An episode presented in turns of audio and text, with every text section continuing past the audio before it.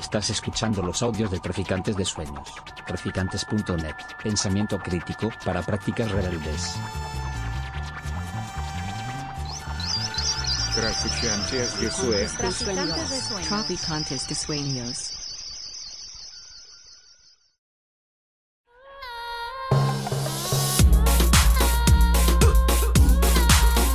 Nociones Comunes, Universidad Experimental de Madrid.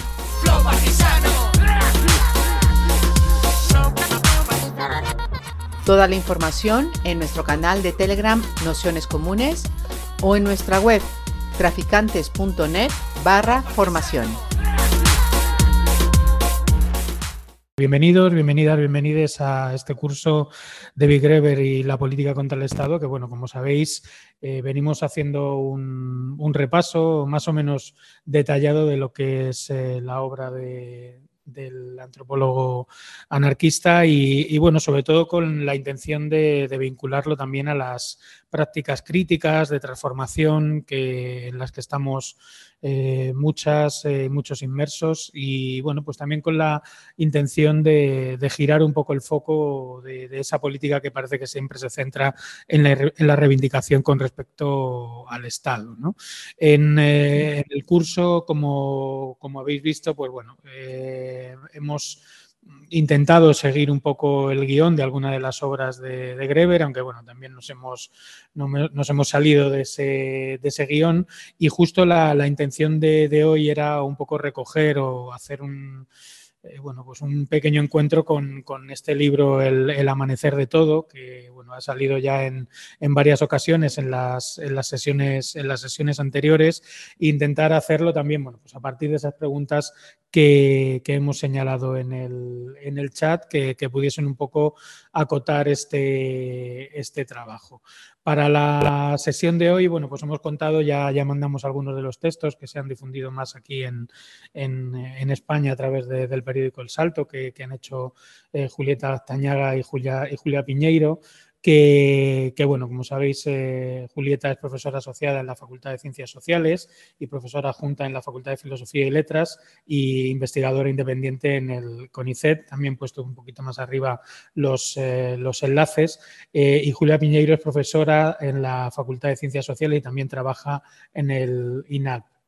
Eh, un poco, bueno, la, la intención de, esta charla, que es un poco también encerrona, ¿no? Porque intentar en, en, una hora y a través de una serie de preguntas, pues abordar un libro de, de, más de 600 páginas, ¿no? Donde se hace, pues eso, un, prácticamente un, intento de, de, revisión del conjunto de, de, la historia universal, entre, entre comillas, a partir de, bueno, de distintas perspectivas históricas, antropológicas, arqueológicas, etnológicas, es decir, que, que tiene un montón de, abordajes que, que, bueno, que yo creo que además mezclado con el estilo de, escritura de este, de este libro, que yo creo que hay que decirlo para que el volumen de páginas no asuste a nadie a la hora de, abordar el, poder leerlo. Es un libro muy sencillo de, abordar, con muchísimas referencias bibliográficas, pero desde luego que está eh, claramente pensado, como ya veíamos el, primer día, para que sea accesible a, multitud de, de, públicos, por decirlo así. Recordamos que, que Antón en la, en la primera sesión comentó que precisamente eh, la propia extracción social y de clase de, del propio Greber ha hecho que, hizo que siempre tuviese muy en cuenta que, que, que, el pensamiento estaba dirigido y escrito también para, para que prácticamente cualquier persona pudiese eh, abordarlo y utilizarlo como herramienta con ese fin político que siempre estaba detrás de, de, su, de su pensamiento.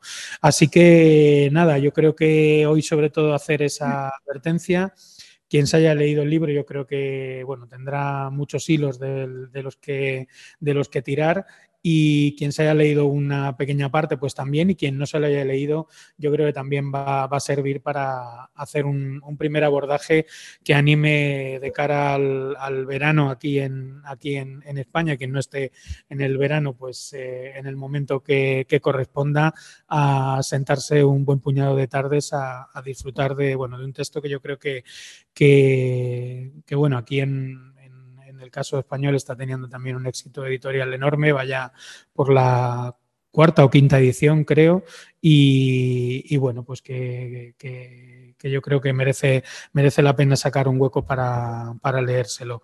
Así que nada, agradeceros a todos, a todas, a todos que estéis por aquí un, día más y especialmente a Julia y a, Julieta que hayan, bueno, pues... Eh, se hayan atrevido a, abordar esta, esta, sesión y bueno, pues a partir de las preguntas que, hemos señalado eh, podremos ir paso a paso entrándole, entrándole al libro y luego, bueno, pues como siempre, eh, un ratito también para preguntas, para intervenciones, para debates, porque también en los últimos días del curso, bueno, hemos visto que también hay eh, varias personas apuntadas al curso, bueno, que se, que se lo han leído y que, que seguro que tienen cuestiones que plantear, dudas, preguntas, así que os animamos también luego en el en el debate a poder seguir profundizando.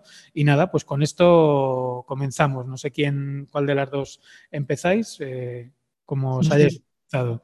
Y, muchísimas gracias por, participar desde allá, desde el otro lado del Atlántico. bueno, eh, gracias, eh, gracias Pablo por la introducción y tan, tan amena. mi nombre es Julieta, eh, que me acompaña Julia, Ju y esto es para, producir confusión, eh. Em, estamos muy contentas, la verdad, de estar, de estar participando de este curso, porque, bueno, como decía Pablo, somos antropólogas y además hace muchos años que venimos trabajando en torno a la obra de David Graeber y em, en particular en el último tiempo en torno a este libro eh, del cual hicimos una traducción allí por el 2018 del artículo seminal de Eurocine que salió publicado en El Salto, bueno, en El Rumor de las Multitudes. Y bueno, si queda tiempo después al final de... Queremos concentrarnos ahora en las preguntas, en dialogar acerca del libro, pero si, si les parece, al final de la exposición y si les interesa, podemos conversar un poco más acerca de otras traducciones y acerca también de, del vínculo personal y no solo académico con, David, que también es interesante, ¿no? Desde esta punta del, del globo terráqueo, trazar ese tipo, ese tipo de puentes. Bueno, para esta sesión eh, nos habían sugerido estas cuatro preguntas que figuran aquí en el chat.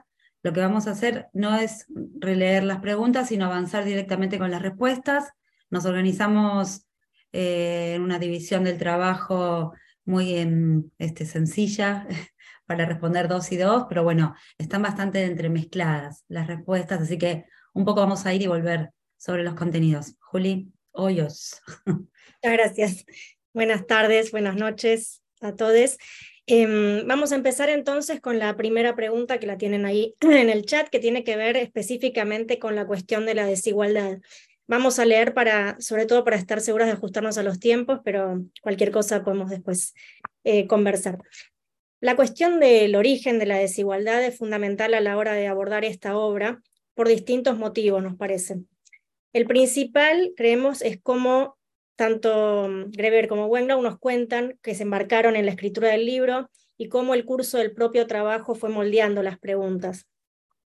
Podemos decir que no solo es más que en una genealogía la desigualdad, sino que el libro en algún sentido no lo es en absoluto. Entonces vamos a empezar por esta cuestión para luego mencionar algunas de las líneas de fuerza que desde nuestro punto de vista guían la obra. El libro, como sabemos todos, es monumental y toca muchos temas, por eso, como decía Pablo, es difícil eh, acotar, pero vamos a tratar de hacerlo. Eh, pero los que vamos a destacar son los que para nosotras son eh, los hilos conductores que están además vinculados todos entre sí. Como dicen los autores al inicio y en las conclusiones del libro, se embarcaron en la escritura de esta obra, que como ya saben, varias veces mencionan, lo hicieron como una, una suerte de desafío a sus obligaciones serias académicas, con una curiosidad. Querían saber cómo la nueva evidencia arqueológica acumulada en los últimos 30 años podía cambiar las nociones de la historia temprana de la humanidad, sobre todo las partes que tenían que ver justamente con los orígenes de la desigualdad. Pero rápidamente se dieron cuenta de que no se trataba de un enfoque muy bueno, porque enmarcar la historia de la humanidad de esta manera hacía casi imposible plantear ninguna de las preguntas que en definitiva creían realmente interesantes. Ese camino entre la idea inicial y lo que acabó siendo el libro queda sintetizado en el capítulo, perdón, en el título del capítulo 1, que es Adiós a la infancia de la humanidad, o por qué este no es un libro acerca del origen de la desigualdad. Preguntarse por el origen de la desigualdad tiene más de un problema. Es equivocado, primero, porque es muy difícil definir la desigualdad, como también es muy difícil definir qué sería la igualdad, o al menos encontrar una definición que satisfaga para todo tiempo y espacio. Y si el uso del humor y la ironía son uno de los elementos característicos de este libro, en parte es parte de lo que lo hace tan, tan lindo de leer, un momento donde más los despliegan es cuando nos muestran algunos ejercicios a los que otras obras nos enfrentan, como el cálculo de índices de Gini, es decir, de índices o tasas formales de desigualdad. Refieren el caso de, un texto de Ian Morris, el historiador, que busca una medida uniforme de la desigualdad aplicable a toda la historia humana y que para eso traduce los valores de los cazadores recolectores de la edad de hielo y de los agricultores del neolítico a términos familiares para los economistas actuales. Morris calcula los ingresos del cazador paleolítico en un dólar con 10 centavos por día, en valores de cambio de 1990, vale aclarar. ¿De dónde sale esta cifra? Se supone que tiene algo que ver con el valor calórico de la ingesta alimentaria diaria, pero si comparamos esto con los ingresos de hoy en día, nos dicen Greber y Wengrau, no deberíamos tener en cuenta todas las demás cosas que los recolectores del Paleolítico tenían gratis y que nosotros tenemos que pagar. Este tipo de artilugios son para ellos sencillamente ridículos, pero tienen un alto impacto editorial y mediático. No solamente, decíamos, es difícil definir la desigualdad o hacer comparaciones entre sociedades presentes y o pasadas, sino que algo tal vez más trascendente tiene que ver con las consecuencias epistémicas y políticas de insistir en una pregunta por el origen. Ellos dicen que es una misión imposible, que es como perseguir un fantasma. Ya en el artículo del 18 que mencionaba Julieta, que tradujimos, el de Eurocine, que en gran medida inspira, inspira el primer capítulo del Amanecer de Todo, nos decían que marcar la pregunta de esa manera implicaba una serie de supuestos. Primero, que existe una cosa que se llama desigualdad. Segundo, que es un problema. Y tercero, que hubo un momento, un tiempo en que no existió. Es decir, que esta pregunta se apoya en el supuesto de que la desigualdad empezó a existir en un momento preciso, antes del cual vivíamos en una suerte de Edén, con connotaciones más o menos religiosas, dependiendo del caso, pero eso no, es lo que más importa acá. En ese tiempo, se supone, reinaban la igualdad y la paz. Es una trampa, dicen ellos, sobre todo porque nos lleva a un callejón sin salida, a pensar que ya no podemos escapar, que caímos en desgracia, que metimos la pata, o como diría Rousseau, que corrimos hacia nuestras cadenas, cuando inventamos la agricultura. Que, perdón, y que para usar la expresión que ellos usan, ahora solo podemos aspirar a reducir el tamaño de la bota que tenemos sobre nuestra cabeza. Es decir, tiene implicancias políticas totalmente desesperanzadoras y por los motivos incorrectos. Es el tipo de pensamiento ideal para reformistas tecnocráticos, dicen ellos, que piensan en hacer ajustes mientras que no se cuestionan los factores de esos sistemas que son tan desiguales, factores como que algunos se las ingenian para transformar su riqueza en poder que ejercen sobre otros, o que a cierta gente se le termina diciendo que sus necesidades no son tan importantes y que sus propias vidas no son tan importantes. El problema es que todo se basa en razonamiento que está mal. ¿Y cuál es este razonamiento? Es pensar que esto, esto último que decíamos, es un efecto inevitable de la desigualdad y que la desigualdad es consecuencia de vivir en una gran sociedad urbana, compleja y tecnológicamente sofisticada. Es algo que siempre estará con nosotros, se supone. Es tan solo una cuestión de cuánto. El libro es un intento de desmontar esa narración, ese cuento sobre la historia humana que nos hemos venido contando una y otra vez y que tenemos tan incorporado que se nos hace casi imposible pensar desde otra perspectiva. Entonces, otra de las líneas de fuerza que para nosotras tiene el libro es que esta narración es falsa y que hay evidencia que lo demostró, aunque no tenga demasiado impacto en el sentido común popular y ni siquiera en la academia que se dedica a estos temas. Entonces, veamos cuál es resumidamente este cuento que nos contamos todo el tiempo. Elegimos una de las versiones que ellos dan, eh, aunque la, resumen en distintas oportunidades en el libro. Una dice, hace mucho tiempo, dice la historia, éramos cazadores recolectores y vivíamos en un estado de prolongada inocencia en pequeños grupos. Fue tan solo tras la revolución agrícola y más aún tras el surgimiento de las ciudades, más o menos hace 6.000 años, que esta feliz existencia llegó a su fin y aparecieron la civilización y el Estado, que también propiciaron la aparición de la literatura escrita, la ciencia, la filosofía, pero al mismo tiempo la de casi todas las cosas malas de la vida humana, como el patriarcado, los ejércitos, las ejecuciones en masa y los molestos burócratas que nos exigen que pasemos la vida rellenando formularios. Seguramente a todos nos suena este relato y se trata de lo que los autores llaman la historia convencional. También dicen que es un cuento de hadas, una bonita historia, y que dicen que es muy atractiva, en parte por su sencillez. Aparece esta historia en distintas versiones del discurso sobre el origen de la desigualdad entre los hombres de Rousseau, el que escribió en 1754, o mejor dicho, de distintas versiones de una mala interpretación de Rousseau de lo que él supuestamente dijo en esa obra, que sería que efectivamente existió un estado de naturaleza.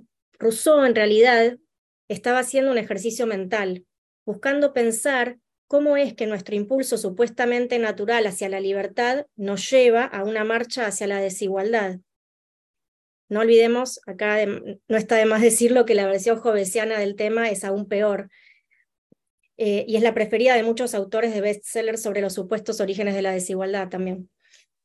En cada capítulo del Amanecer de Todo nos encontramos a los autores buscando no solo respuestas, sino nuevas preguntas, preguntas que cambian el eje del asunto.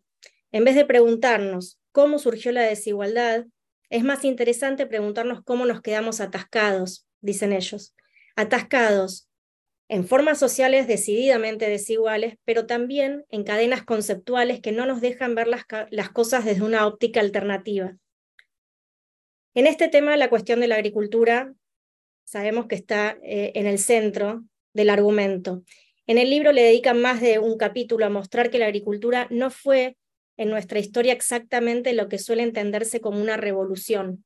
Por un lado, su aparición y adopción como modo de subsistencia implicó un proceso que llevó miles de años.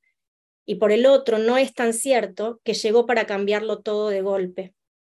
Tal vez lo que hace falta, como ellos dicen, es recalibrar las balanzas y mirar a aquellas partes de la historia y la prehistoria que han quedado oscurecidas por un sesgo teleológico. Por ejemplo, prestan atención a los 5.000 años en los que la domesticación de cereales no llevó al surgimiento de aristocracias, ejércitos o pionaje por deuda, en lugar de los 5.000 años en que sí lo hizo. Lo que nos muestran, basándose en nueva evidencia, pero también acercándose a vieja evidencia con nuevos ojos, es que no es cierto que antes de la agricultura solo existíamos en forma de bandas pequeñas igualitarias, que la propiedad privada no surgió con la agricultura, que ciudad no es sinónimo de desigualdad ni de Estado y otra serie de cosas. Esto implica también deshacerse de una imagen idealizada y simplista de lo que las sociedades eran antes de elegir la agricultura. Y acá queremos enfatizar el término elegir, porque de esto se trató, de descubrirla y de elegirla o no elegirla como forma central de sustento. Lo que nos lleva a otra de las líneas de fuerza que para nosotras guían la obra, que es la de la libertad. En este caso, pensando en la proclividad de las sociedades a entrar y salir libremente de la agricultura, a lo que se refieren con esta idea de ecología de la libertad, y que implica dejar de pensar en que alguna vez alguien, a alguien se le ocurrió plantar una semilla y que eso significó un punto de no retorno. Este tipo de flexibilidad suele excluirse de las narrativas convencionales de la historia del mundo. Es el tipo de narrativas que no dan espacio a pensar la posibilidad de que haya existido, por ejemplo, una antropología lúdica, cuestión a la que Julieta luego se va a referir más en profundidad. Estamos hablando acá de una idea particular de libertad que para nosotras es uno de los aportes más interesantes del libro, que es esta propuesta teórica acerca de la libertad que nos ayuda a salir de la trampa de equipararla con un ideal abstracto o un principio formal como en libertad, igualdad, fraternidad, o de pensarla como en la Europa del siglo XVII, donde la libertad individual estaba vinculada ineludiblemente a nociones de propiedad privada. No nos podemos detener mucho en este punto aquí, pero aunque sea veamos cómo definen la libertad. Ellos proponen una clasificación en tres tipos de libertad social, esto ya, ya se habló en otras sesiones. Por un lado, la libertad de trasladarse físicamente, de mudarse de entorno. En segundo lugar, la libertad de ignorar o desobedecer órdenes. Y en tercer lugar, la libertad de crear realidades sociales totalmente nuevas o alternar entre realidades sociales diferentes, lo cual muestran claramente todas las evidencias arqueológicas y descripciones etnográficas en las que se ven dinámicas estacionales, es decir, cambios de organización social y política, incluso de modos de subsistencia según la estación del año. Si pensamos en términos de este tercer tipo de libertad, llegamos a las últimas dos cuestiones que queremos puntualizar acá. Por un lado, esta libertad de crear realidades sociales nuevas o de alternar tiene que ver con la creatividad social. Una creatividad que cuando se trata de mirar al pasado muchas veces queda oculta atrás de esquemas evolucionistas, que evidentemente no pasaron de moda como creíamos, eh, según los cuales, por ejemplo, a determinado modo de subsistencia corresponde un determinado tipo de organización social. Por otro lado, nos permite también acercarnos a una imagen de los seres humanos del pasado como complejos, inteligentes y autoconscientes. Se trata de una imagen más justa y también más ajustada a la realidad, como dicen Greber y Wengrau, el libro es en parte una búsqueda de devolver a nuestros ancestros toda su humanidad. La idea de autoconciencia política es central en el argumento y hace también a la idea de autodeterminación, en la que hacen énfasis porque ellos mismos dicen es imprescindible para no creer que estamos definitivamente atrapados, que sería la consecuencia de adoptar sin ningún miramiento los determinismos ambientales o culturales. No se trata de negar la determinación, de hecho, citan la famosa frase de Marx, según la cual hacemos nuestra propia historia, pero no bajo las condiciones de nuestra propia elección. Pero aún así los seres humanos, insisten, siempre hemos reflexionado sobre los méritos relativos de diferentes formas de vivir en grupo. En sus palabras, su intención es sencillamente tratar a quienes crearon las distintas formas culturales como adultos inteligentes, capaces de reflexionar sobre los mundos sociales que estaban construyendo o rechazando. Podríamos señalar otras ideas, pero vamos a, ir refiriéndonos a ellas a medida que avancemos en las respuestas a las siguientes preguntas. Y así le paso la palabra a Julieta para responder la número dos. Exacto, bueno, em, voy a estar retomando algunas cuestiones que ya mencionó Julia y, avanzando en otras la segunda pregunta tiene que ver con el Estado, el contrapoder y con la crítica indígena. Para, en principio, para reponer la relación entre estos elementos es necesario hacer algunas definiciones mínimas, básicas, pero aclaramos que no es por un afán normativo ni, ni porque creamos que la superioridad la tienen las definiciones autoriales, sino que tiene que ver con la propia lógica del libro que cabalga ¿no? entre la crítica al sentido común, y acá sentido común tanto popular como científico, no solo sentido común popular, y también a la posibilidad de repensar la narrativa dominante o, diríamos, hegemónica en términos de, de Gramsci, que es una narrativa no solo acerca de la historia humana, sino también de la condición humana, ¿no? ¿Qué somos los humanos?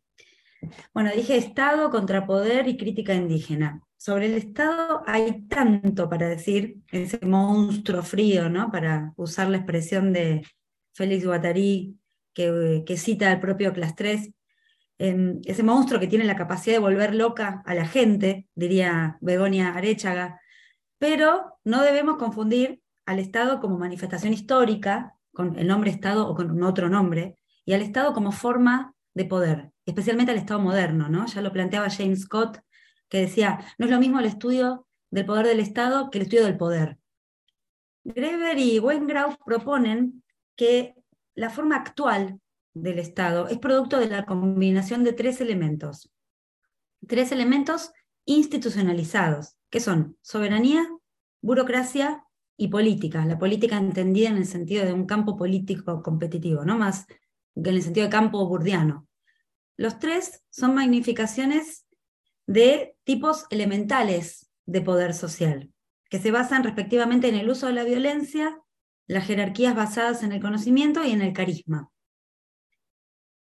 Pero dicen al mismo tiempo que no hay una razón por la cual estos tres principios deben ir juntos ni reforzarse mutuamente como sí lo hacen en el Estado moderno, ¿no?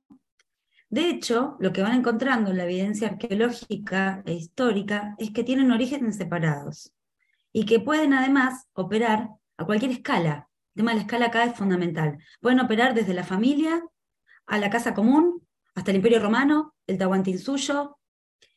Aquí van con esto, ¿no? El control de la violencia, el control de la información, del carisma individual, definen las posibilidades del dominio, de la dominación, y se articulan en instituciones fundamentales del Estado moderno.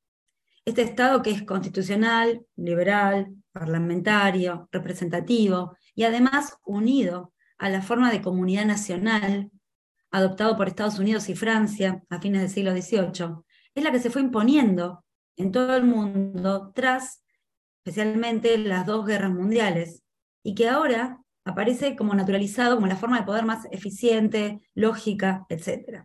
Sin embargo, este Estado fue creado y los fundamentos legales fueron establecidos por lo que se llama el derecho natural, o el modelo ius naturalista, ¿no? el modelo del derecho natural, que proporciona una visión de nuestros orígenes políticos que se centra en la dicotomía entre Estado-naturaleza y Estado político. Esto seguramente todos ustedes lo sepan, pero vale la pena recordarlo porque tiene consecuencias para, para las implicancias de este libro.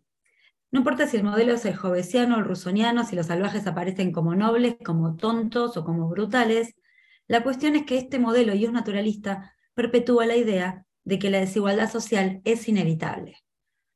Los modelos de Estado, sabemos, no son solo modelos políticos, son modelos de sociedad y de condición humana, y que definen nuestro rango de posibilidades políticas. También definen nuestras cegueras, ¿no? antiojeras para ver al mundo.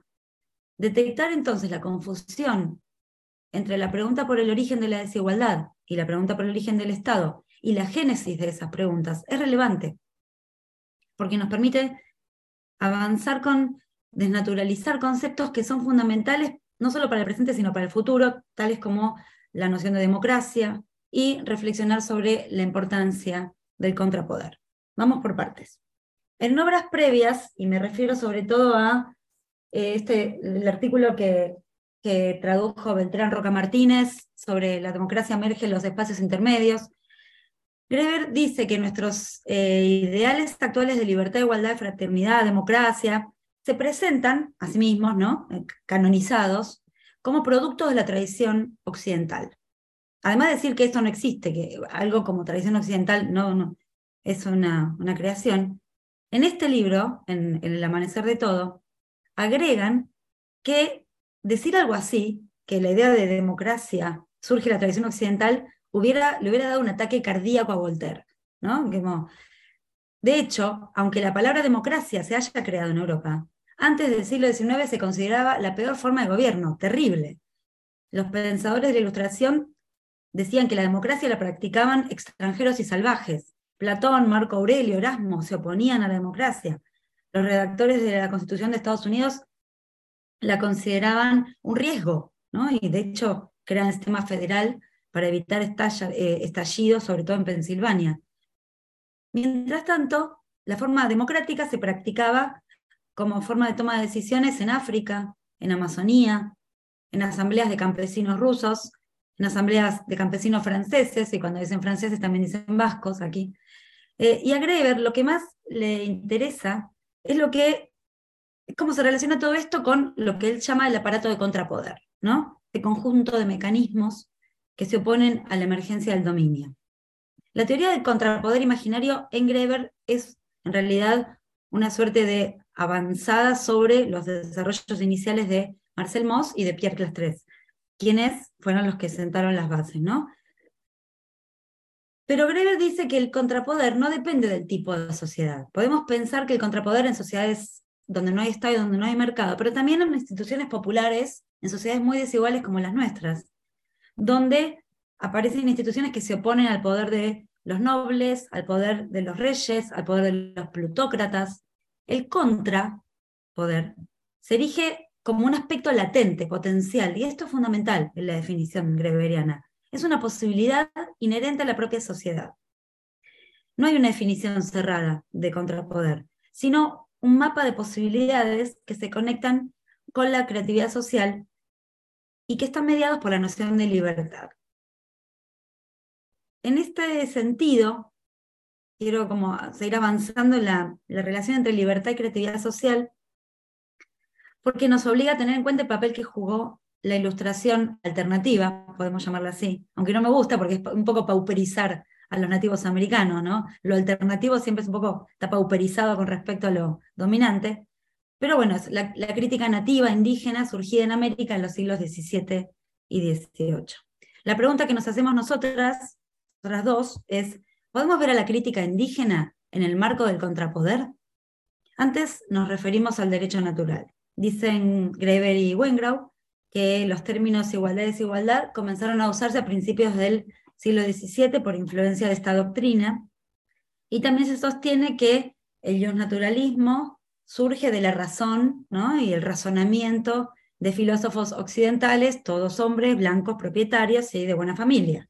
¿no? Los, los eh, historiadores de las ideas dicen que la génesis es a fines del siglo XV, cuando los portugueses avanzan con todo el comercio costero y se entra en su esplendor con la conquista española de, de América. ¿Esto qué hace? Que Europa queda expuesta a nuevas ideas, a sensaciones, a objetos, a sabores, a todo, a instituciones que eran inimaginadas. Y sobre todo se rompe el relato bíblico. Y uno de los resultados fue el shock y la confusión de los europeos. Entonces el relato dominante dice que se, que pusieron a pensar estos hombres se ponen a pensar en todo esto y surge la ilustración. ¿no? Lo que van a decir Wengrau y Graeber es que esto es una historia, un cuento que se cuentan los europeos a sí mismos y que en realidad fueron los intelectuales indígenas los que tuvieron un papel central en esta revolución conceptual, que luego va a cristalizar en el iluminismo.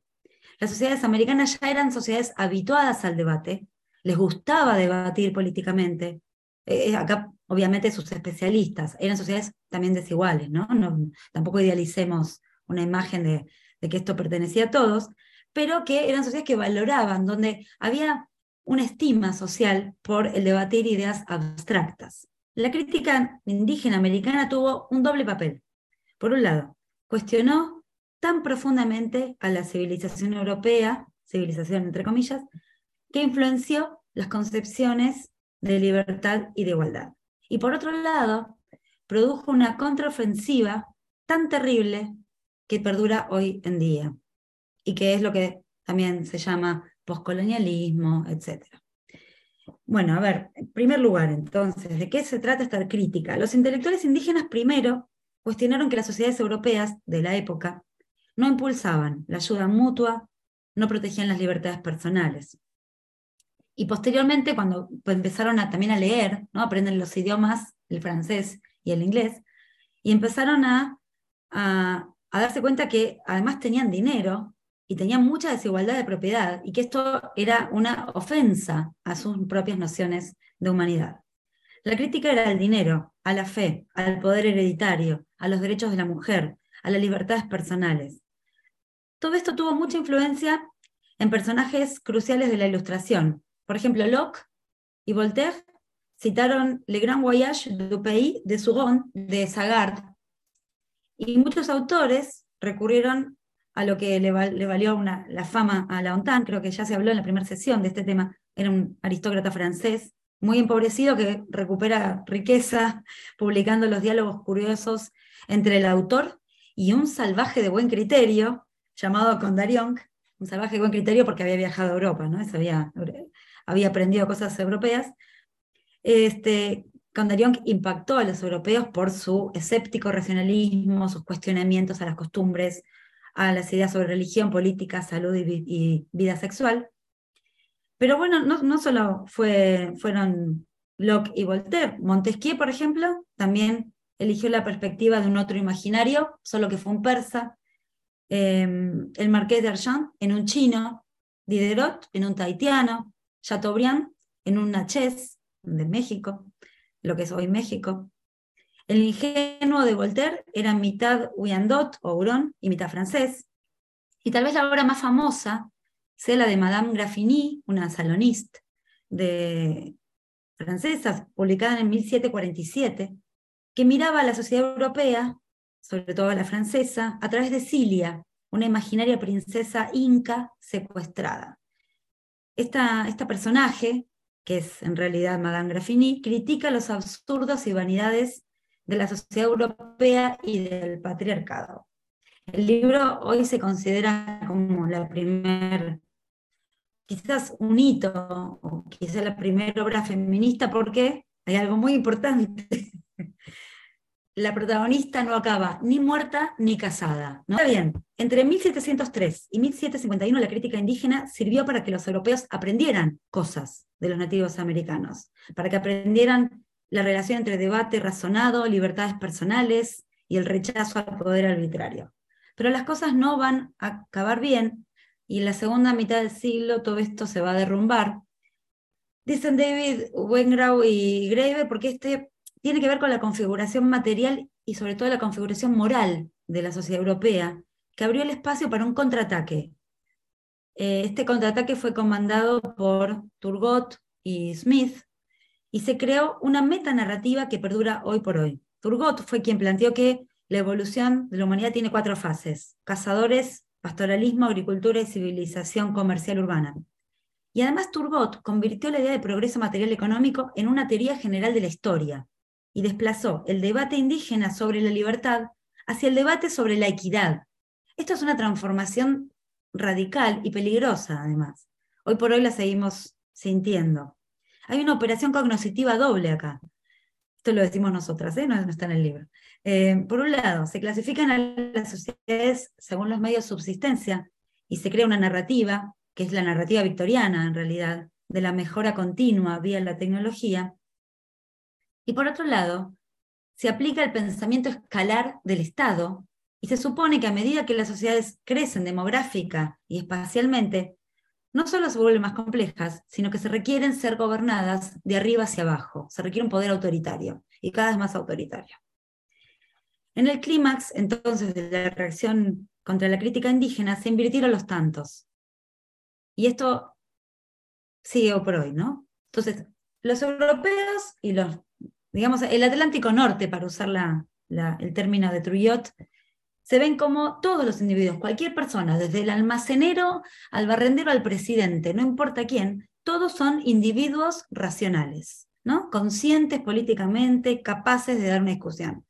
Mientras que del otro lado tenemos salvajes primitivos que operan con una mentalidad prelógica, eh, que viven en, ensueños mitológicos, en el mejor de los casos, son estúpidos, eh, asustados, conformistas, en el peor de los casos, incapaces de pensamiento crítico. Tanta fue la fuerza de ese contraataque que para el siglo XIX, además, los filósofos europeos veían que la conciencia política era una creación de la ilustración, algo que habían encontrado siglos atrás en América. Y que además era no solo una creación de la ilustración, sino un logro histórico de la revolución americana y francesa. Fue en los años 70 Pierre Clastres, uno de los pocos que levantó una voz en contra y dijo que esos pueblos, tildados de salvajes y primitivos, eran en realidad más imaginativos que los occidentales, porque los occidentales eran incapaces de imaginar una sociedad libre, libre de líderes, de gobernantes, de burócratas, de elites. Todo esto nos lleva a la, a la tercera pregunta. Antes de, de que Julieta aborde la tercera pregunta, queríamos compartir con ustedes un fragmentito de, un libro de, David Greber y de Nika Dubrovsky que se llama ¿Qué son los reyes? Es un fragmento que fue uno de los que se seleccionaron cuando participamos desde Argentina del Carnaval Intergaláctico que se hizo con motivo del fallecimiento de David, tan repentino y triste. Em, en esa ocasión se organizaron en distintas partes del mundo eh, diferentes acciones. En nuestro caso, desde Argentina y con otros colegas latinoamericanos, organizamos un, como parte de ese carnaval una lectura compartida de fragmentos con máscaras de carnaval, máscaras venecianas. Em, y en esa oportunidad, eh, uno de los fragmentos que, se eligieron y que a la sazón leyó mi, mi hija pequeña fue el siguiente que dice, ¿y ahora a qué jugamos? Quizás primero estuvieron los juegos y las obras de teatro donde alguien hacía de rey y entonces podía hacer lo que quería, pero después la gente se olvidó de que solo era un juego. Em, si les interesa, todo ese, el archivo de las actividades que se hicieron están alojadas en la página que lleva Anika Dubrovsky, donde está todo lo que se hizo en, en ocasión del carnaval alrededor del mundo. Y nuestra actividad quedó mm, alojada en el sitio de los colegas de Comunizar, eh, colegas mexicanos y de John Holloway. Así que si, les interesa, después lo pueden visitar. Y le vuelvo a dar la palabra a Julieta para abordar la tercera pregunta. Ahí vamos. Este fragmento lo, tradujimos además, porque todavía el libro que son los reyes eh, no, está, no está traducido, es un libro para niños. Eh, y es muy elocuente, ¿no? Esta, esta idea de si primero estuvieron los juegos y las obras de teatro. Porque la siguiente pregunta mm, tiene que ver con el tema de la vida en común, la imaginación y la creatividad. Recientemente mencioné el tema del contrapoder, ¿no? Eh, argumentaba que en sociedades desiguales y muy desiguales, el contrapoder imaginativo se convierte en revolucionario solo cuando logra concretar la lucha contra ciertos aspectos del dominio. Son los momentos de revolución, en el sentido clásico del término, Graeber tenía otra idea de revolución, son los momentos de transformación radical los que permiten el desarrollo de la habilidad popular de la creatividad social. La creatividad social se opone a las formas pauperizadas, burocratizadas y violentadas de imaginación. Greber la definía como, como la creación de formas sociales, políticas, económicas y sociales y de arreglos institucionales nuevos, y la separaba de lo que es la creatividad cultural. Esta discusión se enmarca en un debate más amplio acerca de la materialidad del valor y el concepto de producción marxiano que, que Graeber tomaba de, de su este, admirado Terry Turner, Terence Turner, y de una crítica a la separación entre producción y destrucción de mercancías y la reproducción de la vida, ¿no? El famoso debate marxista. Cuando hablamos de, entonces, de creatividad social, la producción siempre, en términos de Graeber, va a aparecer inmersa en procesos que están relativamente abiertos o que son relativamente indeterminados. ¿Esto qué significa? Que empujan a la gente a producir el mundo en posibles diferentes direcciones. Acá no hay teleología, ¿no? Son, es potencia. La vida social está en potencia. Esto además es algo muy, una, mirada muy clásica antropológica. Eh, no, es, no, es, solo, no solo breveriana. Hay dos fenómenos en el libro, hay un montón, ¿no? pero que seleccionamos nosotras que nos sirven para ilustrar este punto de la importancia de la creatividad social que además remiten a la política común y al diálogo comunitario fuera o contra las instituciones y formas de poder estatales. Por un lado, el valor y potencial lúdico de, del hacer cosas por juego, y por otro lado, la política de los sueños. ¿A qué, nos referimos con el valor y el potencial político de lo lúdico? Ya desde el comienzo del libro, los autores plantean, ¿y qué pasa si somos en realidad proyectos de autocreación colectiva. ¿Por qué no abordar así a la historia de la humanidad? ¿Por qué no tratarnos a nosotros mismos como criaturas inteligentes, imaginativas, lúdicas?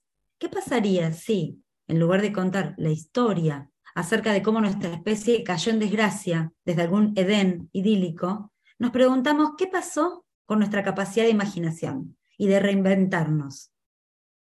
La creatividad social, como mencionó antes Julia, en la primera pregunta, es una de las tres formas de libertad, de las formas básicas de libertad. Aquí quiero agregar otros elementos que no aparecen explicitados en el libro. David planteaba que el principio básico de la libertad es el juego, to play, en el sentido infantil, en el sentido de lo más lúdico que nos podemos imaginar, no el juego estructural burdiano ni beberiano. Tampoco es el juego solitario, es el juego en compañía de otros. Greve se preguntaba, ¿por qué la acción llevada a cabo por el puro placer de actuar, el ejercicio de nuestras capacidades y poderes por el puro placer de hacerlo? ¿Por qué algo así nos parece misterioso? ¿Por qué no podemos encontrarlo en lugar? Greve responde, porque hay una tendencia en el pensamiento popular a ver el mundo en términos que son económicos y sociodarwinianos, ¿no? en el sentido de cómo popularizó a la teoría de Darwin Herbert Spencer. Bueno, en realidad lo, lo planteó antes de Darwin que concibe la naturaleza como un gran mercado inusualmente feroz. Hoy, los neodarwinianos van aún más lejos y atribuyen motivos racionales a todo comportamiento, aunque, esto entre paréntesis, no pueden explicar si hay algo de racionalidad en el imperativo del crecimiento ilimitado, ¿no? de la hiperproductividad del capitalismo. Esa parte no la pueden explicar racionalmente, pero el resto de las cosas más o menos sí. Y lo que dicen los neodarwinianos es que la lucha por la supervivencia es el cálculo, cálculo egoísta, es igual. En la versión capitalista de todo esto, la vida ya no es un fin en sí mismo, es un mero instrumento para la propagación de secuencias de ADN. Entonces la existencia misma del juego es un escándalo conceptual, no, tiene lugar en ninguna teoría mainstream de, la actualidad. Graeber recupera la perspectiva de Kropotkin y de otros naturalistas rusos que perdieron la batalla contra Darwin, ¿no? en, cómo se pensaba la evolución natural, quienes planteaban que la alegría de vivir no necesita ser explicada, que la vida es un fin en sí mismo. No hay un problema del altruismo solamente, sino que existe la cooperación por placer. Es, esto es un fin en sí mismo.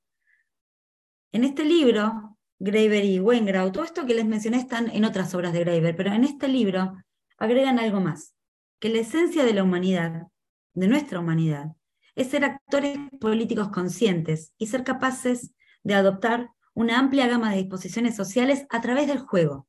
Entonces, ¿cómo pasó que excluimos a lo lúdico y a la experimentación de la historia? Algo que describen en este libro es que eh, ha habido históricamente unas, lo que ellos llaman una zona de juego ritual, que ha sido un espacio para la experimentación, pero además también como una, funciona como un acervo de conocimiento, una especie de enciclopedia de posibilidades sociales. Y lo que proponen es que tanto ¿no? que se habla de la agricultura, la revolución este, agrícola, etc., lo que proponen es que la agricultura sí tuvo un comienzo, comenzó como un juego, comenzó como algo incluso subversivo, quizá también como efecto colateral de otras preocupaciones, como por ejemplo pasar más tiempo haciendo cosas o en lugares donde cazar y comercial no eran las propiedades, ¿no? como las prioridades de los grupos. Aquí pierde nuevamente sentido la pregunta acerca del origen, pero vale la pena mencionarla, porque la pregunta del origen siempre contrapone dos versiones, ¿no? Por un lado, que los primeros agricultores eran, tenían una, una aproximación serio y masculino a la agricultura, ¿no? las solemnes y pragmáticas temosforias. Mientras que había una agricultura, el lado B, ¿no? medio eh, en la sombra, que era más femenina y más lúdica, que eran lo que se llamaban los jardines de Adonis, ¿no? pequeñas terracitas que hacían las mujeres con flores. Esta, esta disyuntiva pierde sentido, sobre todo, dicen los autores, porque la transición entre crear la domesticación de plantas, practicar de alguna, alguna forma de agricultura y la adopción a gran escala de la agricultura llevó como mínimo 3.000 años. Es cierto que la agricultura siempre permitió mayores concentraciones de riqueza, pero se dio siempre miles de años después de haberla adoptado. En el medio, entre estos 3.000 años o más, los pueblos probaban agricultura a mediana escala, a pequeña escala, jugaban entre un modo de producción agrícola, un modo de producción más pastoril, la caza, la recolección. Alternaban tanto como alternaban entre estructuras sociales. Por ejemplo, el creciente fértil de Oriente Próximo, que se considera la, la cuna de la revolución agrícola, no hubo un cambio repentino desde el paleolítico forrajeador al neolítico agrícola el, yacimiento neolítico más famoso del mundo, que se ve como, como origen de la agricultura, dice que probablemente ni siquiera haya sido el origen de la agricultura y que los, la evidencia que había de ganadería en realidad eran animales salvajes. La agricultura lúdica, el, término técnico es producción de alimentos de bajo nivel. eh, aparecen muchas sociedades del Holoceno. En México, por ejemplo, había formas domésticas de maíz y de calabaza desde el 7000 antes de nuestra era, pero recién se convirtieron en alimentos básicos 5000 años más tarde. En Norteamérica se cultivaban semillas ya desde el año 3000 antes de nuestra era, pero la agricultura seria, ¿no? seria masculina, comienza después del 1000 eh, de nuestra era. En China, el cultivo del mijo comienza en pequeña escala en el 8000 antes de nuestra era, como un complemento a la caza con perros y al forrajeo, y permaneció así por 3000 años. En Amazonía también ocurre esto y, en muchos sitios, ¿no? Em, ¿Qué era lo que pasaba? las sociedades cultivaban sin ser agricultores, cultivaban y criaban animales, sin ceder a los rigores logísticos de la agricultura. Mantenían una red de alimentos amplia para, que, para evitar que el cultivo sea lo único que los mantenía con vida. Entonces, acá hay una relación muy interesante entre flexibilidad ecológica y libertad. Por eso es que los autores describen esta tendencia a entrar y salir libremente de la agricultura, adaptando la expresión de Murray Bookchin de ecología de la libertad. ¿no? El segundo ejemplo es más divertido y tiene que ver con la política de los sueños. Este tema eh, David lo desarrolla mucho en el libro Hacia una teoría antropológica del valor. Es el capítulo 5 de este libro, que se llama Wampum y creatividad social entre los iroqueses, y se refiere a la costumbre de adivinar sueños. Esta, esta costumbre fue muy importante en todos los pueblos iroqueses que habla algonquina, y está trazado muchísimas fuentes de los jesuitas, de los misioneros. Por ejemplo, Anthony Wallace publicó en 1958 un libro muy famoso que se llamó Dreams and Wishes of the Soul, Sueños y Deseos del alma, ¿no? siguiendo los escritos de un jesuita llamado Raguenot de 1649. El concepto que nativo es ondinonk. Esto significa un secreto deseo del alma que se manifiesta a través de un sueño. Los hurones, o los huiandot, un término nativo es ese, pasaban un montón de tiempo intentando descifrar el significado de los sueños, consultando especialistas en sueños. Em, Wallace, quien escribe este libro más reciente, basándose en las relaciones jesuíticas, ¿no? Eh, las, las, relaciones de, de Raguenot, relaciona el material hurón con Freud. Aclaran, Weingrau y Graeber, hay un detalle que se le pasa a este tal Wallace, que los hurones venían haciendo esto y lo, Raguenot lo escribe en 1649, o sea, 250 años antes de que Freud publicase algo acerca de la interpretación de los sueños. Además, y esto es por ahí lo que más nos interesa, hay muchas diferencias entre el psicoanálisis freudiano y las prácticas iroquesas. La más dramática es que la terapia de sueños es colectiva entre los, entre los hurones. La adivinación de los sueños es en grupos, se hacía en grupos. Y la idea de hacer realidad los sueños del soñador, los deseos del alma del soñador, podía movilizar a toda una comunidad. Los reportes jesuitas aclaran que sobre todo se tomaban esto muy seriamente los vecinos y los parientes, ¿no? Quienes eran los responsables de cumplir los deseos del alma del soñador. Si el sueño era de una persona importante, algún líder, se convocaba todo un consejo para discutir el significado y cómo llevar a cabo la realización de este sueño. Graeber, además en el capítulo 5, adapta el término marxista de realización productiva para la realización del deseo, así que es muy interesante si lo quieren leer al, capítulo. Pero bueno, volviendo a nuestro ejemplo, los meses de invierno entre los hurones se dedicaban, vieron la, alternancia estacional de la que habla el libro, el libro, de la que habla Marcel Moss y Franz Boas también. Los meses de invierno se dedicaban a banquetes colectivos, representaciones teatrales y también a hacer que los sueños de algún hombre o de alguna mujer literalmente se hagan realidad. El ceremonial también era un momento para dar nombres a los niños y para consolar a los dolientes, para consolar a quienes habían perdido alguna, algún pariente.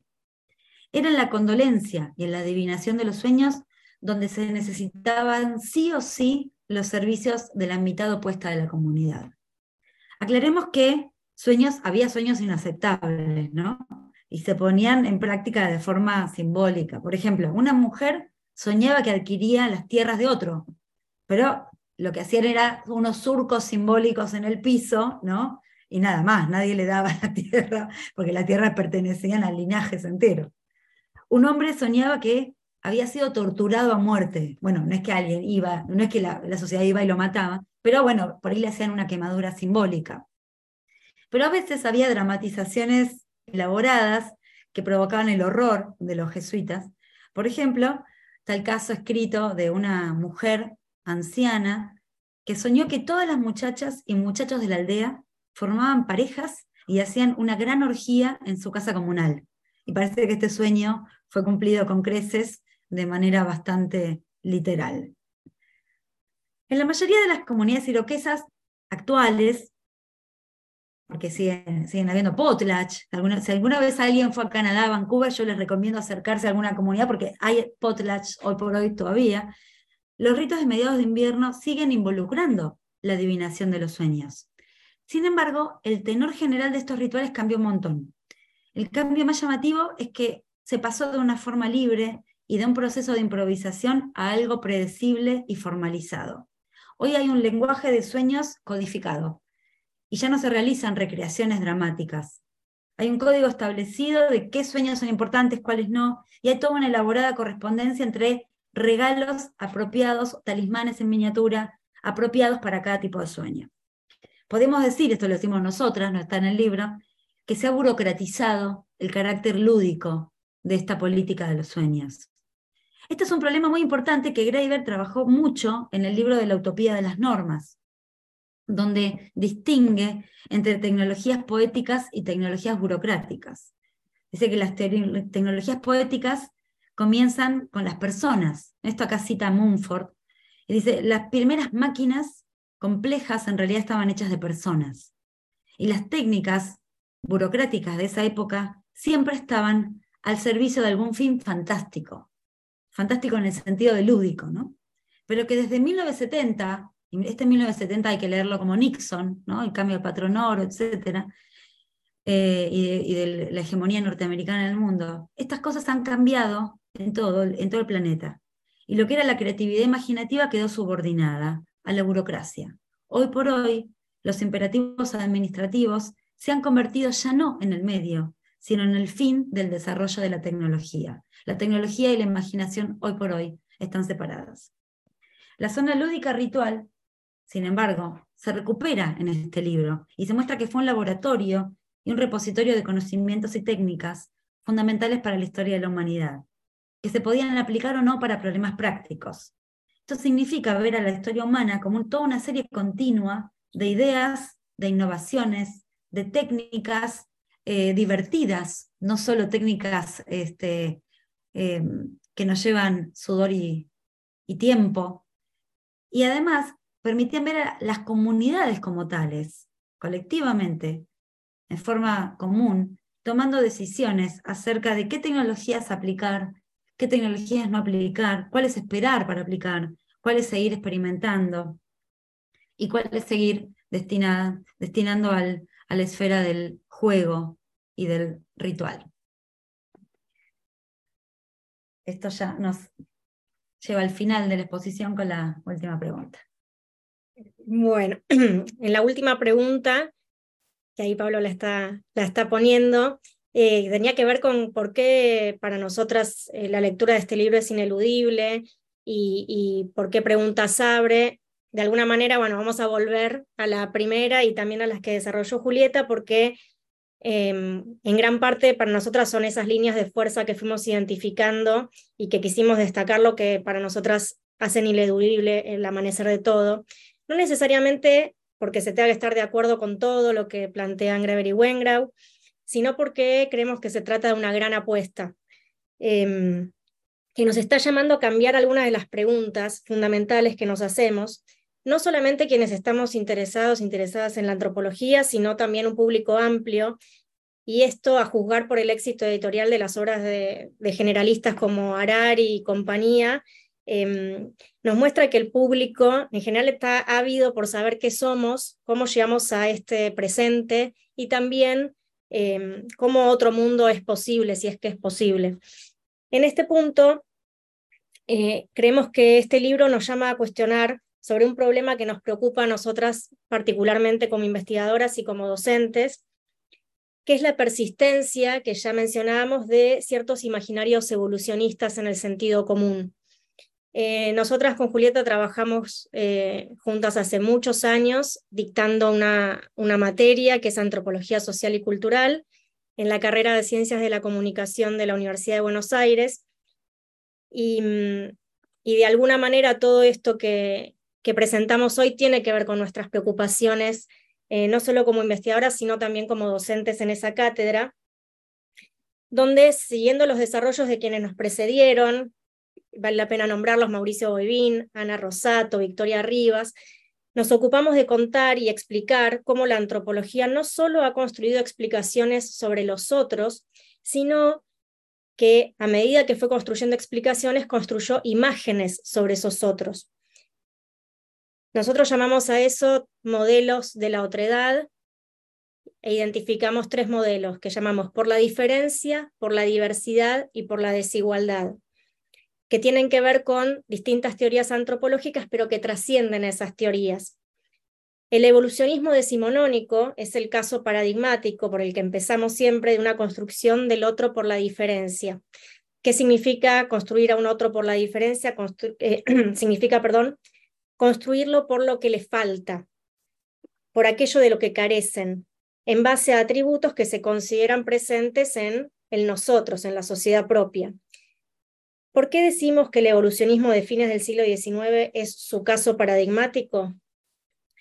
Porque para los distintos autores que le dieron cuerpo a esta teoría, Morgan, Taylor, McLennan, Fraser, muchos otros teóricos, se construyó una explicación según las cuales las sociedades humanas de todo tiempo y espacio podían ubicarse en algún punto de un camino inexorable que llevaba desde el salvajismo a la civilización. Si bien distintos autores planteaban estos estadios de distinta manera, esta idea de camino inexorable y de que existía una ley del progreso humano era compartida por todos. Tal vez Morgan fue el más refinado de estos teóricos, y no por nada Marx y Engels admiraban su obra, que según sus lecturas los ayudaba a fortalecer la teoría sobre la sucesión histórica de los modos de producción. ¿Cuáles fueron los aspectos más cuestionados de esta teoría que acabó siendo desplazada? Por un lado, lo que se marcaba fue que esta teoría adolecía de problemas metodológicos muy serios, tanto la fuente de sus datos como deficiencias en el modo de aplicar la comparación, el uso de la deducción especulativa, fueron señaladas por las teorías que vinieron después y que, además de la crítica al evolucionismo, entre sí no compartían casi nada. Además, se señalaba que la teoría evolucionista era profundamente etnocéntrica, hasta un punto casi imperdonable, porque colocaba en la cúspide del progreso humano a la sociedad propia, como decíamos, condenando a todas las demás sociedades a ser versiones defectuosas de aquella. Versiones todavía no evolucionadas, carentes de rasgos, organizadas en base a formas institucionales menos desarrolladas, confusas, indiferenciadas, sin estados o con estados en estados primordiales o embrionarios. Otro de los problemas inherentes a esta teoría fue el alocronismo, que es un tema que Fabian trabaja muy bien en su libro El tiempo y el otro, que significa básicamente diacronizar diferencias sincrónicas, o leer en términos temporales lo que son diferencias entre sociedades contemporáneas entre sí. Es decir, entender que toda sociedad que no sea como la mía, entonces representa un tiempo pasado, un momento previo de mi propia historia. De esta manera, como decía Levi Strauss, el evolucionismo negaba la posibilidad de la diversidad cultural. Porque si cuando yo veo algo distinto lo entiendo como perteneciente a un, estadio, pasado de una única historia posible, entonces no estoy aceptando realmente que pueda existir diversidad cultural. En un artículo que publicamos hace muy poquito con Julieta, escribimos lo siguiente.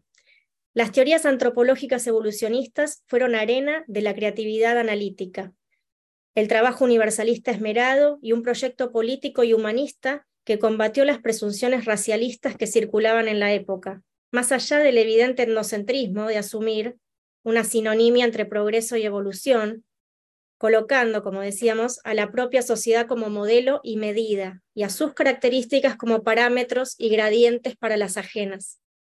Sin embargo, mientras que sus bondades teóricas fueron sepultadas de cara al carácter científico de la antropología, sus vicios preteóricos y sus consecuencias epistemológicas cercanas al darwinismo social se fortalecieron en el sentido común. Greber Wengrow hacen referencia a esto varias veces en su libro, diciendo que en los círculos de la disciplina antropológica casi todos acordamos en un rechazo a estas explicaciones y tendemos a pensar que esto ya quedó atrás, y lo que dicen es que la reacción estándar de cualquier antropólogo hoy ante las explicaciones evolucionistas es pensar que esto ya pasó y en el caso de los arqueólogos tal vez usan algunas expresiones como sociedades de bandas, tribus, jefaturas, estados, ese tipo de clasificaciones, pero en realidad si lo hacen es porque no se encuentran mejores términos para, para explicar diferencias entre distintas sociedades. Todo esto es algo que el amanecer de todo nos muestra que fue rebatido, pero que sin embargo, como decíamos, sigue teniendo una persistencia preocupante en el sentido común. Ellos, hablando de, estos cambios estacionales que mencionábamos antes, con bastante humor dicen que si seguimos una lógica evolutiva, los Cheyenne o los Lakota tendrían que haber evolucionado directamente de bandas a estados más o menos cada noviembre para luego involucionar cuando era primavera. Entonces, decíamos que a pesar de que, de que en términos de, la academia, en general esto ya no se sostiene, persisten em, maneras de pensar a los otros eh, como diferentes, siguiendo el modelo del que hablamos antes, como carentes, como pertenecientes a un tiempo pasado. Y por eso esto es parte de lo que nos seduce tanto de este libro, del amanecer de todo, como una nueva mirada, como algo que realmente creemos que puede tener impacto en esta manera de pensar la otredad tan persistente desde el sentido común. La idea de que hay un evolucionismo del sentido común eh, que todavía persiste, la venimos, como decíamos, desarrollando hace tiempo. Y creemos que es un tipo de razonamiento que subyace también en una versión ayornada, más o menos ayornada, a distintos discursos del desarrollo y a todo el proyecto neoliberal, si tenemos que ser sinceras. Eh, el amanecer de todo es una invitación a reescribir la historia, a mirar la evidencia disponible con otros ojos, y creemos que es una invitación muy sugerente. Creemos que en ese camino, atender a la crítica indígena, por ejemplo, puede acercarnos a una mirada más justa sobre la autoconciencia política, que no es ni ha sido privativa de una porción del globo, ni de una época. Y en este momento queríamos hacer referencia a un discurso que escuchamos hace muy poco tiempo, en marzo de este año, cuando el director de la Real Academia Española abrió el noveno Congreso Internacional de la Lengua Española en Cádiz, dijo algunas palabras que nos quedaron resonando. Las voy a leer. En parte de su discurso decía, España llevó a América durante tres siglos nuestra lengua y cultura según se habían formado durante el Renacimiento, el Barroco y la Ilustración, y generó relaciones interculturales que implicaban a concepciones del mundo surgidas en las Indias occidentales y las formas de vida europeas. El mestizaje fue la consecuencia de la convivencia, el desplazamiento o la absorción. Puede que en casos concretos se situaran los límites del etnocidio, como han defendido algunos políticos y antropólogos, que hubieran deseado la petrificación histórica de las carencias y formas de vida de las comunidades originarias. pero la valoración dominante del fenómeno es que la estima, perdón, es la que estima que las relaciones interculturales y el mestizaje hicieron surgir comunidades más capacitadas para, organizarse y ser felices. Estamos convencidas de que ante un discurso como este, Greber tendría bastante que decir, seguramente nos, deleitaría con su ironía. Y algo en este discurso, como les contaba, nos reforzó la convicción de que este libro es imprescindible. Puede que sea demasiado ambicioso como obra, puede coquetear a veces con algún uso alocrónico de sociedades presentes que a veces aparecen algo exotizadas, pero en tal caso eso no va en desmedro de su valor para nosotras indudable, porque si hay otra historia posible, entonces hay otro futuro posible. Y esto básicamente es lo que queríamos compartir con ustedes antes de pasar a las preguntas. Muy bien, pues eh, muchísimas gracias. Eh, vamos, yo creo que ha sido un, gran resumen sobre bueno, la cantidad de cosas que, habíamos intentado incidir. Y nada, pues yo creo que es ahora el momento ya de eh, preguntas, de comentarios, de lo que eh, penséis más, más interesante de todo, todo lo que se ha señalado, pues adelante. Se puede pedir la palabra levantando la mano, se puede pedir por el chat, como, como sea más cómodo.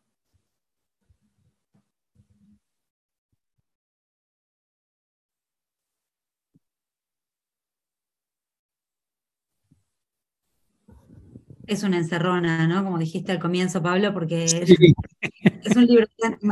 Estuvimos eh, con Julia bastante tiempo debatiendo qué no decir, porque el el problema era aquí que se dejaba fuera, ¿no? Como eh, realmente son tantos temas. Eh, si bien es un libro que se lee muy, muy fluidamente, muy sencillamente, está escrito en un lenguaje muy coloquial, eh, hay tanta cantidad de datos, de datos de lugar, de fechas, de, pueblos, es, es, atroz. Entonces, si vamos al tema de ejemplos, podemos estar, estar años. Yo creo que también está, está, yo, bueno, nosotras creemos también que está puesto como para que sea continuada esta obra, ¿no? Este es un puntapié inicial para que luego esto se desgrane en esfuerzos complementarios.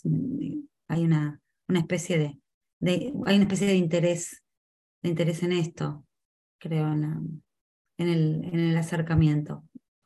Eh, cuando se lee el libro hay una no sé, o sea, desde, claro, eh, nosotros lo planteamos desde una librería, espacio de pensamiento, cursos y demás, bueno, pues que están relacionados con ese espectro que se podría llamar la, izquierda, aunque es un término bastante horrible.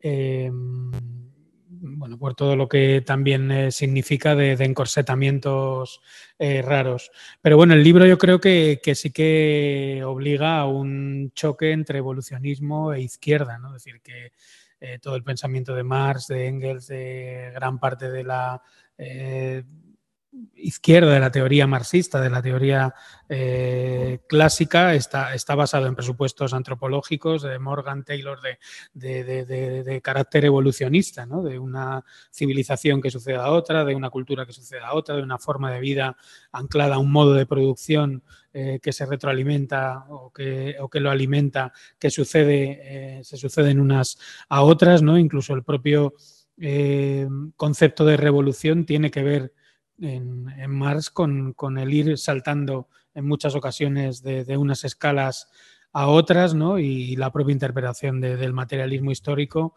bueno, pues a la luz de, este libro, pues eh, se pueden hacer serias, serias críticas, ¿no? Entonces, bueno, pues la pregunta iría, iría por ahí, ¿no? Decir que cómo chocan, cómo decir cómo, cómo se, ponen en diálogo y, bueno, pues un poco empezar por ahí, que yo creo que, es eh, abrir otra, otra gran discusión, pero bueno, por, por, ir, por ir comenzando mientras, mientras se van pensando más preguntas. A ver, esto es, voy a, Juli, si querés después agregar algo, pero ya sabes que es mi métier, ¿no? Es algo que he trabajado muchísimo y además con la, con la traducción del, del Value Book, del libro Hacia una antropología del valor, porque está ahí la respuesta. Esto es un corolario de todo un esfuerzo de más de 20 años, ¿no? De, bueno, de 20 años de, de David. Em, es una discusión contra el determinismo materialista. Y de hecho, toda la lectura que hace Graeber, no solo en este libro con Wengrau, sino en otras obras, es romper un poco la, la lectura extremadamente canónica y determinista, a ver, digamos, una, una, lectura que también tiene, no es única dentro de los marxismos, por eso también hablamos marxismo, no lecturas marxianas, lecturas marxistas, bueno, eh, a ver, eso, hay una discusión que se puede ir afinando muchísimo y que ha ido cambiando en las últimas décadas también, pero que es volver a una mirada dialéctica de el capital de Marx. Así, así sencillamente lo planteaba Graeber. estoy mirando la obra de Marx y él se centraba sobre todo en, en otras obras como la lucha de clases en Francia, la cuestión judía, ¿no? Iba como abrevando en estas otras obras. Y además, y esto no es menor, porque Graeber era antropólogo, y en antropología tenemos graves problemas para usar la obra de Marx, que sobre todo, además, Marx trabajó las formas económicas precapitalistas, pero está pensado toda su, todo, su, su, su, andamiaje y además su agenda política para derrocar el capitalismo. ¿Y qué pasa en sociedades donde no hay Estado, donde no hay mercado, donde no hay clases en el sentido clásico del término? Para la antropología estuvo 100 años sin usar a Marx directamente, se empieza a usar en los 50, 60, sobre todo 1960, muy tarde. Eh, no había cómo usarlo para ciertos contextos sociales. Y ahí está, está toda la discusión entre los franceses, los ingleses, los alemanes, cómo usaban cada cual. Pero lo que se terminó haciendo es usando una, una visión, esto otra vez, dialéctica, acerca de que es posible pensar a la desigualdad, también desde el punto de vista de las formas ideacionales, de las formas simbólicas, por eso se habla de, eh, por eso también se recupera mucho Gramsci, ¿no? este, y en el, el poder de, este, afectación material que tiene el mundo simbólico, em, y en este caso diríamos la producción de valor como acción y no como meramente objeto, una acción canalizada en lo material, en los objetos, pero sobre todo como determinante de ciertas acciones, la atribución de importancia a ciertas acciones en una totalidad social. Entonces, es, es realmente también, eh, para quien quiere el fino en la discusión marxista, una, esta es una obra que está hecha desde ese punto de vista, no está explicitado en el libro, y ese es el problema, no está explícito, es un escándalo. Eh, los albores de todo es un escándalo, porque ¿de dónde sale todo esto? Como lo lúdico, como motor de cambio social, ¿de dónde estamos, de qué estamos hablando? Sin embargo, lo, lúdico separado de la técnica, ¿no? Sin embargo, eh, hay en otras obras una, un, trabajo en torno a esto. Y creo que acá hay algo interesante para plantearse para planteárselo al propio Wengrau, porque la arqueología está más atada incluso al materialismo, más que la antropología social y cultural. Entonces también es interesante toda esta especie de honestidad intelectual para dar este debate sabiendo que puede ser un campo minado, eh, probablemente. Pero bueno, esa, es una gran pregunta y, creo que es transversal también a la, a la obra que todavía no, tuve el tiempo de, poder leer en profundidad, al último libro, el de la ilustración pirata, de Pirate Enlightenment, que tiene que ver con cómo la democracia afecta a la constitución material de las sociedades, ¿no? Eh, hay, también toda una cuestión por desarrollar. Pero bueno, sí, es una crítica a los materialismos, pero con esto cierro la, la respuesta. No nos olvidemos que Greber era un tipo de anarquista muy especial. En Inglaterra hizo campaña para Corbyn, se juntaba con Corbyn, o sea, no era un apático de las instituciones, era alguien que estaba preocupado sobre todo por la felicidad de la gente, por decirlo así, en el sentido más kropotkiano posible. Era un kropotkiano, Graeber. Entonces, es, también interesante que no hay un solo anarquismo, ¿no? Hay muchos anarquismos, lo, lo sabemos, ¿no? Comenta Emilio, lo, leo. Eh, ¿Cuáles han sido las principales críticas que ha recibido este libro? Yo ahí estaba leyendo la pregunta em, y creo que una de las críticas que se hacen tiene que ver con esta, esta diada entre determinación y libertad. ¿No? Em, en alguna entrevista a Wengrau le, le, dicen esto, ¿no? Como está bien con la libertad de las sociedades de buscarse formas, eh, arreglos sociales distintos, de alternar, pero ¿qué pasa con la determinación? ¿no? Eh, y Wengrau ahí, por un lado, em, menciona esta frase que nosotros también traíamos de Marx, ¿no? Ellos son conscientes de que hay determinaciones ecológicas, de que hay determinaciones culturales, el tema es dónde, es cómo inclinamos la balanza, ¿no? Libertad no significa em, libertad pura y plena todo el tiempo, pero como ellos dicen es, en un momento lo dicen, bueno, si tenemos que poner los ojos más en la determinación o más en la libertad, elegimos ver esos espacios de creatividad. No es que estemos negando que existe determinación, ¿no? y esto se toca un poco con lo que, lo que mencionábamos del marxismo recién, sino es, aún sabiendo que existen determinaciones, eh, esto no es un juego burdiano al, al que se refería Julieta antes, ¿no? es pensar la agencia no solo en términos individuales de sujetos que están en estructuras, sino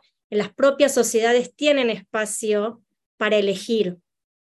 Yo creo que esa es una de las, de las críticas y que Wengrau, si bien dice que no ha tenido tiempo de contestar todas, porque, porque también se ha quedado solo en este camino, tristemente, em, me parece que, que, que es una cuestión de énfasis, sobre todo.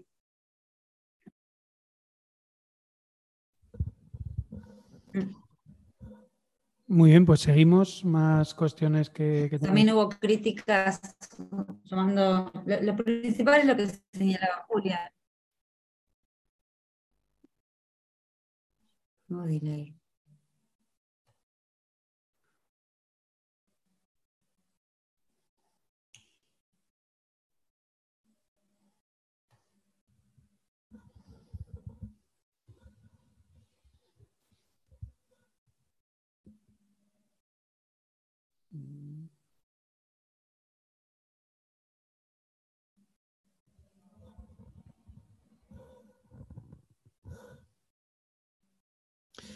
No sé, ¿alguna, alguna cuestión más? Entre, entre las críticas, eh, bueno, eh, Antón en la primera sesión, que creo que es la que os mandé para escuchar, para que veáis un poco el, no sé que señaló alguna, bueno, pues de, estar muy centrado en, determinadas regiones de, Norteamérica o, eh, bueno, decía que había habido algunas críticas en ese, en ese sentido. Y, bueno, no sé si lo llegasteis a escuchar o qué opinión tenéis, bueno, por darle continuidad también a, aquello. Sí, lo escuchamos con atención porque aparte queríamos tener una idea de, la dinámica, así que nos, vino muy bien. Sí, lo que señalaba Antonio es cierto y esto, esto a ver, acá hay una cuestión de configuración política de quiénes son estos autores de este libro, quiénes, no es no podemos separar, me parece que estamos ante un inglés y un americano.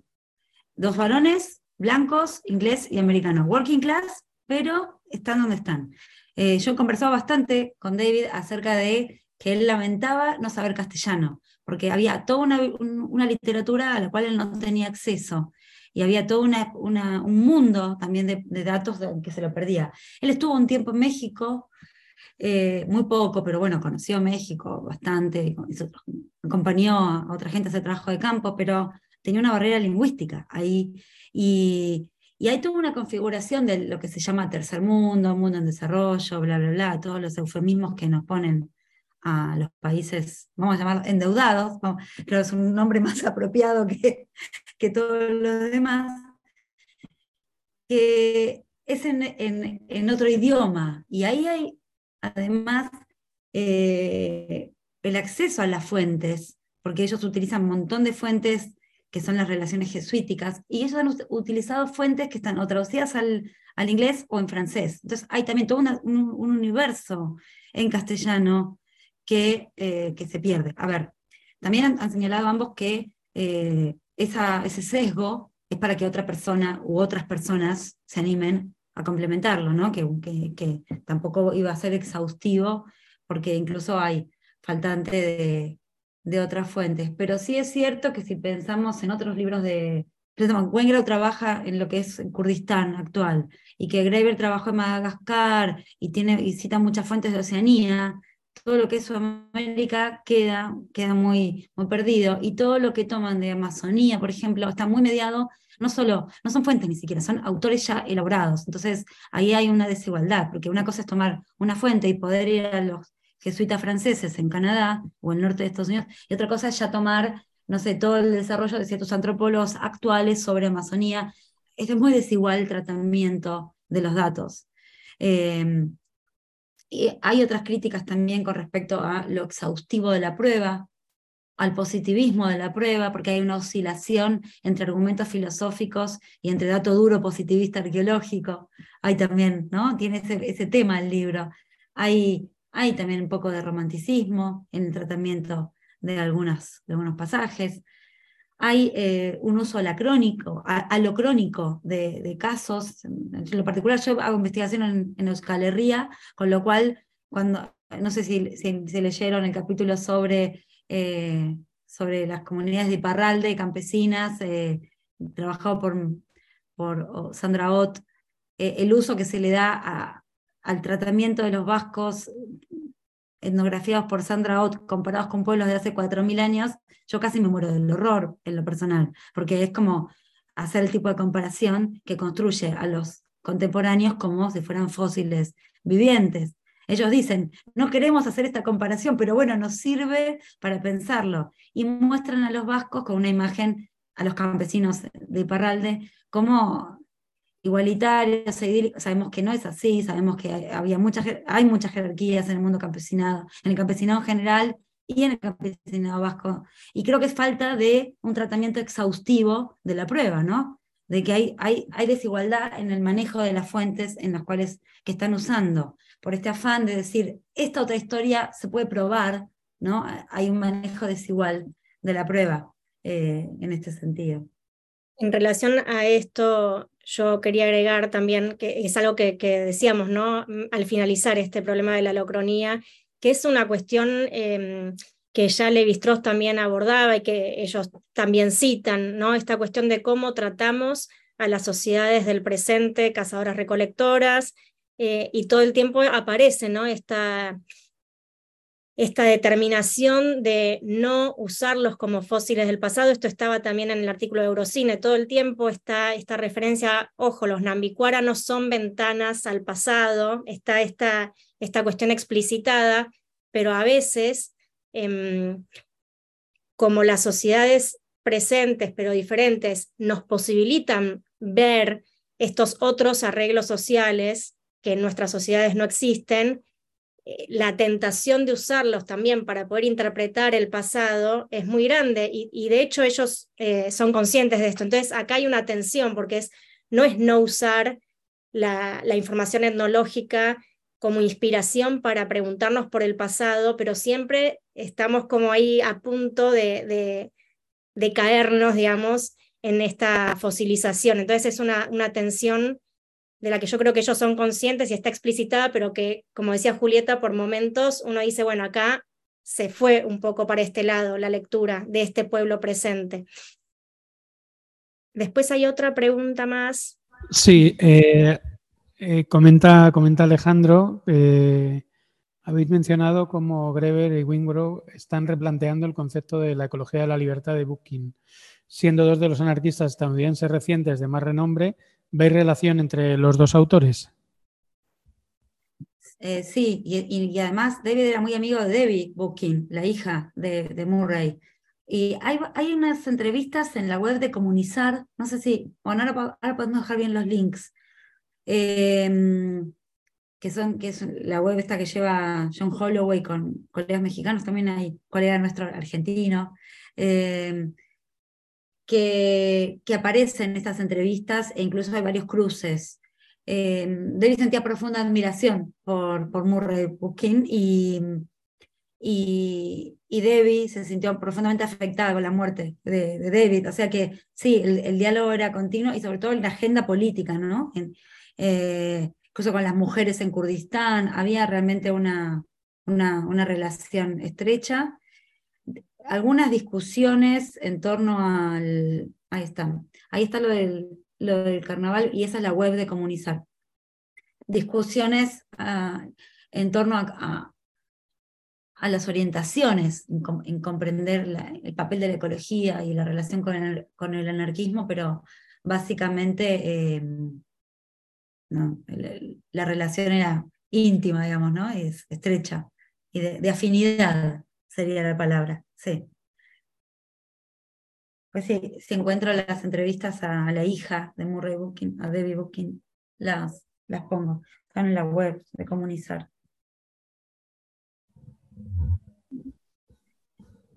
Y David además estaba muy interesado por todo lo que es, en particular esto sí, para aclarar, pero no, no llegó a escribirlo tanto. Está en, entrevistas y está en, está en su Twitter, si alguien, si alguien quiere hacer arqueología de Twitter, lo puede encontrar ahí.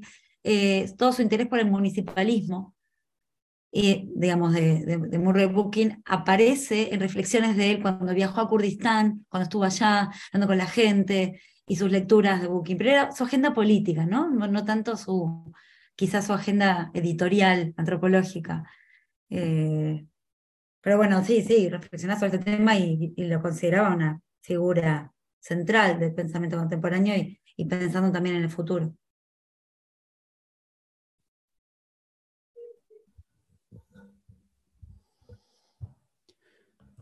Muy bien, no sé si hay alguna, alguna cuestión más. que mire aquí en el...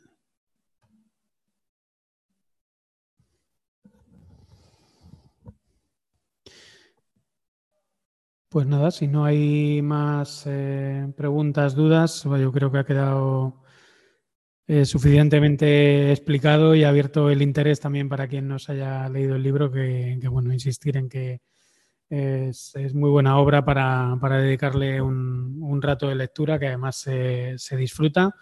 Y nada, pues dejaríamos aquí la, sesión de hoy. Comentar que, los dos próximos días, eh, el último día lo habíamos anunciado como debate con colectivos, pero bueno, con, la, con el ritmo que llevamos de lecturas enviadas y de debates pendientes, eh, lo que haremos el último día es, bueno, eh, a partir de, de la quinta sesión de la semana que viene elaboraremos una serie de preguntas y, más bien lo que vamos a hacer es un grupo de, discusión entre bueno, pues toda la gente que hemos participado en el curso con, la idea de, animar un poquito más el, debate y el debate entre quienes estamos por aquí, que bueno, con, tanto contenido nos hemos centrado, más en hacer preguntas y un poco en eh, en, pensar con, la gente que ha hecho las introducciones y bueno, pensamos que merece la pena que el último día lo podamos dedicar por entero a, a partir de una serie de preguntas, pues lanzar eh, nuevos eh, debates y bueno, pues hacer una, una sesión de, de, cierre más, más coral, más, más colectiva. Y nada más, pues agradeceros a todas, a todos, a todos que hayáis estado por aquí y muy especialmente, bueno, pues a Julieta y a Julia que, se hayan preparado con, con tanto detalle la, la, sesión de hoy que, que, no era nada, nada sencillo en, en, un libro tan grande y ir tan al, tan al grano como, como habéis hecho y nada, pues muchísimas, muchísimas gracias. Gracias de parte nuestra y es también interesante hacer este cruce transoceánico, ¿no? Un poco rompiendo, rompiendo con la imagen especular del norte y el sur, siempre es bueno. Muy bien, pues nada, muchísimas gracias y nada, pues a ver si, si en más ocasiones vamos, vamos haciendo este tipo de, este tipo de encuentros. Muchas gracias por invitarnos. Un abrazo grande. Abrazos.